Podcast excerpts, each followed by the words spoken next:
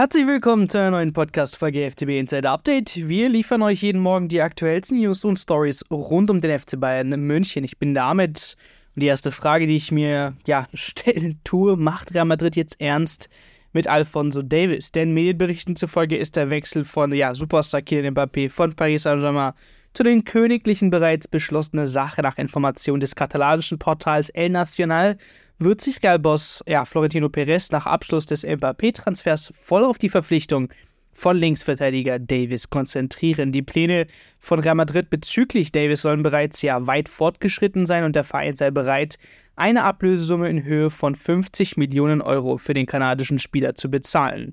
Ja, Alfonso selbst betonte kürzlich im Kicker, dass er sich beim deutschen Rekordmeister eigentlich sehr wohl fühle und dass er in einer unglaublichen Mannschaft bei einem der, der absoluten Top-Vereine Europas spiele. Aber das sagt ja jeder. Derzeit kann Davis seinem Team ja nicht wirklich helfen. Der 23-Jährige verdrehte sich im Heimspiel gegen Borussia Mönchengladbach das linke Knie und wird laut Bild sicher für das Spitzenspiel der Bundesliga am kommenden Samstag beim Tabellenführer Bayer Leverkusen ausfallen. Auch das Achtelfinal-Hinspiel in der Champions League bei Lazio Rom am darauffolgenden Mittwoch wird Davis demnach sicher verpassen. Davis, wir blicken zurück, wechselte ja 2017 von den Vancouver Whitecaps aus äh, Kanada zum FC Bayern und seitdem gewann er mit dem FCB die Champions League, FIFA Club Weltmeisterschaft, den UEFA Supercup und fünfmal die deutsche Meisterschaft. Auch zweimal den DFB-Pokal natürlich nicht vergessen und dreimal den deutschen Supercup. Sebastian, heute an meiner Seite Frage an dich, mein Lieber. Müssen sich hier die Bayern wirklich jetzt schon auf eine Zukunft ohne Davis einstellen?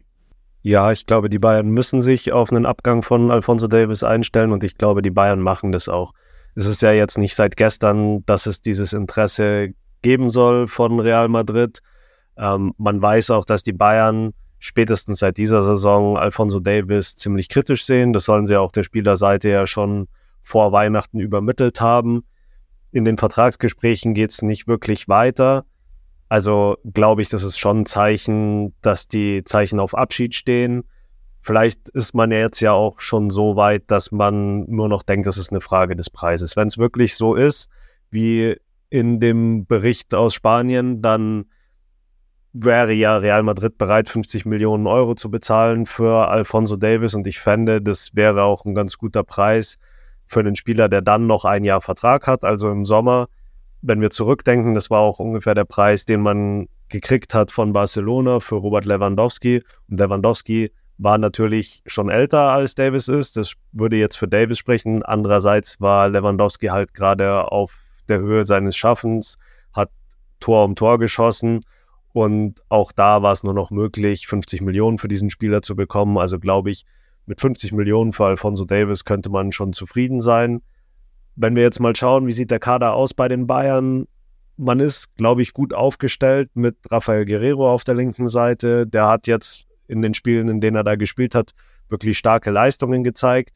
Ich glaube, dass er, wenn er fit ist, da die Nummer eins sein kann für die Bayern, dass er absolutes Niveau mitbringt, auf dieser Position für die Bayern zu spielen.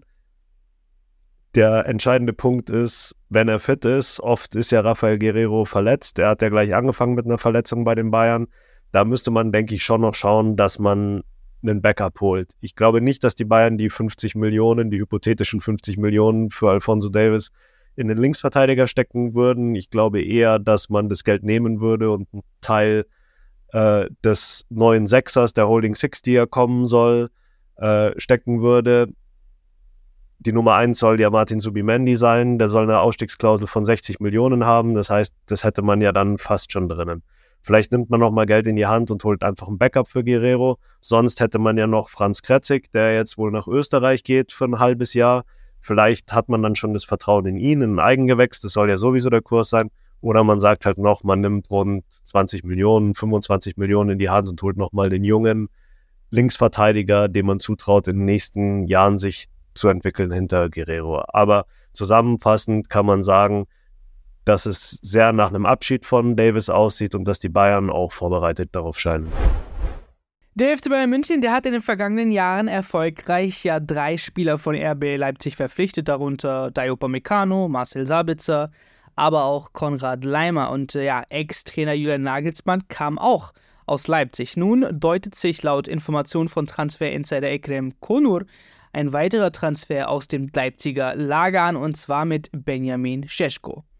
Der 20-jährige Angreifer könnte im Sommer eine Option für den Rekordmeister werden, so die Berichte, denn Seschko wechselte im Vorjahr von Salzburg zu RB Leipzig und hat eine solide Debütsaison, sagen wir mal, mit neun Treffern in 26 Einsätzen absolviert. Das Interesse der Bayern an Seschko ist nicht neu, bereits 2021 gab es erste Meldungen darüber. Es bleibt abzuwarten, aber wie konkret die Überlegungen an der ISA sind, angesichts des bevorstehenden Abgangs von Erik Maxim Choupo-Moting, dessen Vertrag ja am Ende der Saison ausläuft, haben die Bayern Bedarf im Angriff. Obwohl man mit Matistel grundsätzlich ja einen Backup-Star, sag ich mal, für Stürmer äh, Harry Kane hat, ist Seschko ein ja, anderer Spielertyp als der Franzose. Mit einer Körpergröße von 1,94 Meter ist er eben ein klassischer Strafraumstürmer, der dennoch technisch äh, ja, versiert ist. Vertraglich ist äh, Seschko noch bis 2028 an Leipzig gebunden, aber ein Abschied im Sommer ist möglich, denn laut Sky verfügt der 25-fache Nationalspieler über eine Ausstiegsklausel in Höhe von 50 Millionen Euro. Genau, die gleiche Summe, die man für Davis einnehmen würde. Sein aktueller Marktwert wird auf 30 Millionen Euro geschätzt. Neben den FC Bayern sollen auch Vereine wie Manchester United, Arsenal und der FC Chelsea großes Interesse an Scheschko haben. Insbesondere aber natürlich in England. Ja, Sebastian, wäre denn eine Scheschko-Verpflichtung sinnvoll für die Bayern? Benjamin Scheschko könnte schon ein interessanter Spieler sein für die Bayern. Jetzt im kommenden Sommer, da geht es vor allem um die Nachfolge von Erik Maxim Choupo-Moting.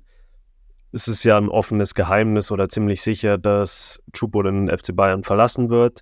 Der wird nochmal ein neues Abenteuer suchen oder nochmal eine neue Einnahmequelle, vielleicht in Saudi-Arabien. Da gibt es ja immer wieder Gerüchte drum. Und dann muss man überlegen, braucht man noch einen Stürmer, um Choupo-Moting zu ersetzen? Da sagen ja immer viele Leute, naja, es gibt ja Matis Tell, der sollte ja die Nummer zwei sein hinter Harry Kane, der ja absolut gesetzt ist. Aber Scheschko wäre schon ein anderer Spielertyp, als es Matis Tell ist.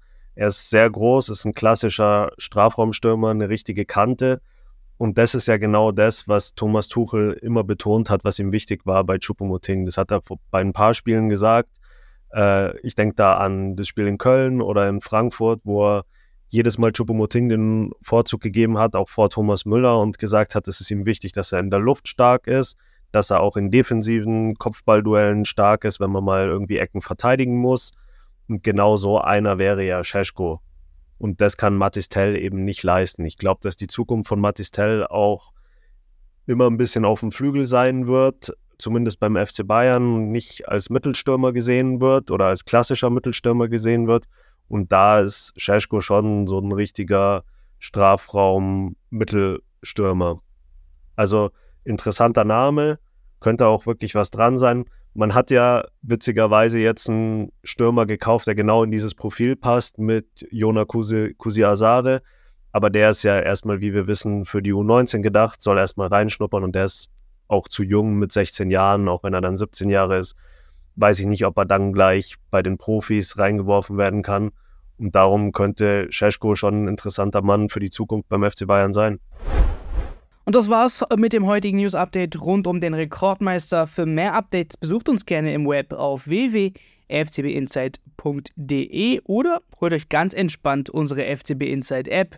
An der Stelle sagen wir Servus und hören uns beim nächsten Mal zu einer neuen Ausgabe FCB Insight Update.